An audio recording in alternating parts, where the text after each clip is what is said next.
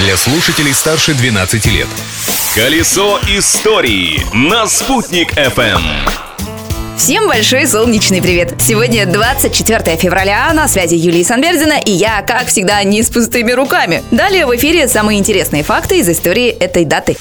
События дня. Настоящая трагедия для мировой литературы случилась в этот день. В ночь на 24 февраля 1852 года Николай Васильевич Гоголь сжег второй том своей поэмы «Мертвые души». «Хотел было сжечь некоторые вещи, давно на то приготовленные, а сжег все», признался он в отчаянии на следующее утро. Это был не первый случай, когда Гоголь уничтожал свои произведения. Первую рукопись второго тома «Мертвых душ» он сжег еще в 1845 году в состоянии мучительных душевных переживаний.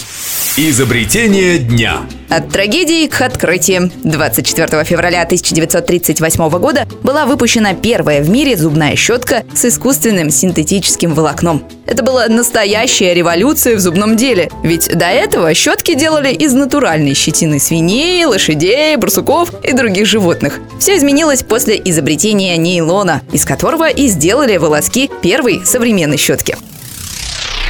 Еще одно изобретение дня, которым мы пользуемся и по сей день. 24 февраля далекого 1466 года в Европе прошла первая в истории лотерея с зафиксированным денежным призом. Ее организатором стала вдова фламандского живописца Яна Ван Эйка. Принять участие в лотерее и, если повезет получить денежное вознаграждение, мог любой желающий, кто приобрел лотерейный билет. Вырученные деньги были направлены на поддержку малоимущих горожан.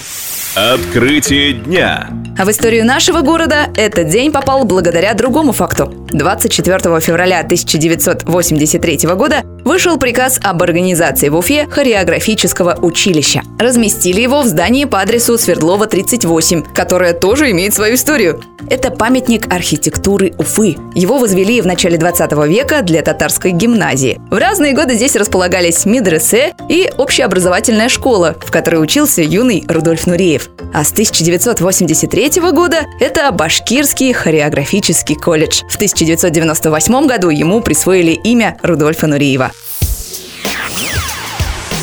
Юлия Исанбердина познакомила вас с историей этой даты. Не буду останавливаться на достигнутом и завтра продолжу свой рассказ. Ведь прошлым нельзя жить, но помнить его необходимо. Колесо истории на «Спутник FM.